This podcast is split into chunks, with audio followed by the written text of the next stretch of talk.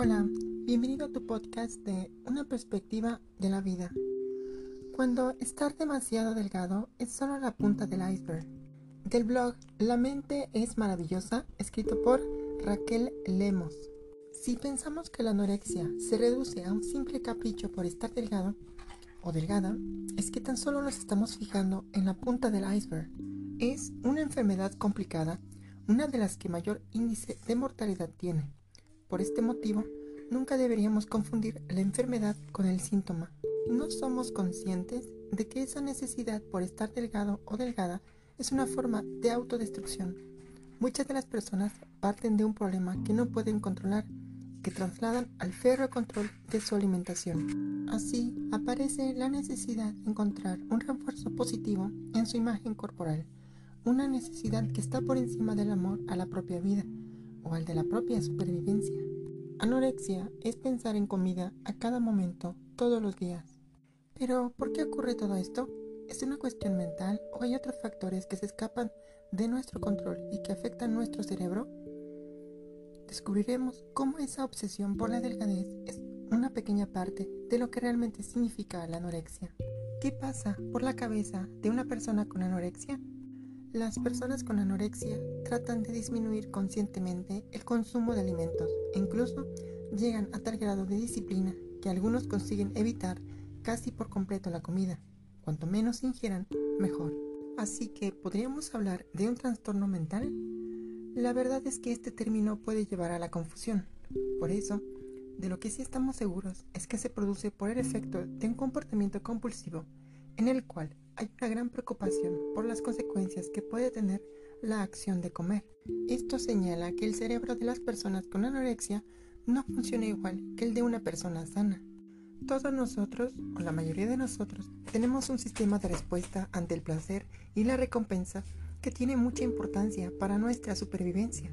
En el caso de las personas que sufren anorexia, este sistema se ve alterado. Por ejemplo, cada vez que una persona sana sienta hambre y coma, su cerebro producirá una respuesta positiva. De esta manera, su relación con la comida es saludable. No ocurre lo mismo con una persona que sufre anorexia, pues no será capaz de diferenciar el estímulo negativo del positivo. Aguantar el hambre nunca debería ser una victoria.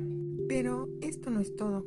Han sido muchos los neurobiólogos que han determinado que las personas con anorexia existe una alteración en el funcionamiento de las neuronas encargadas de la comunicación con esa parte del cerebro que detecta el hambre.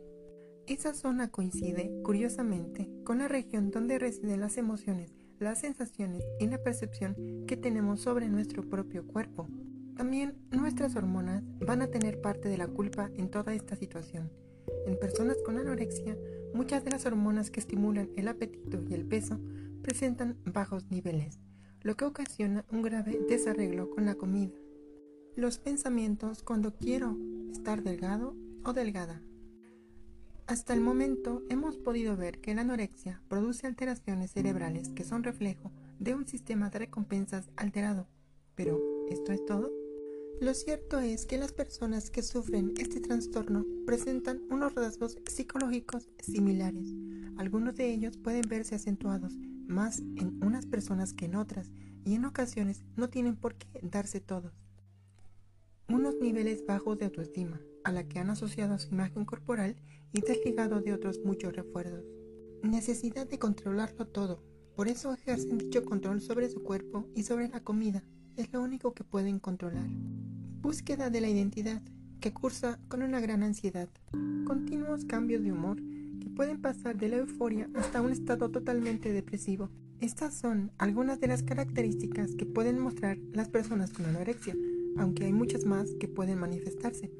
Como podemos ver, el componente de la autoestima es muy importante.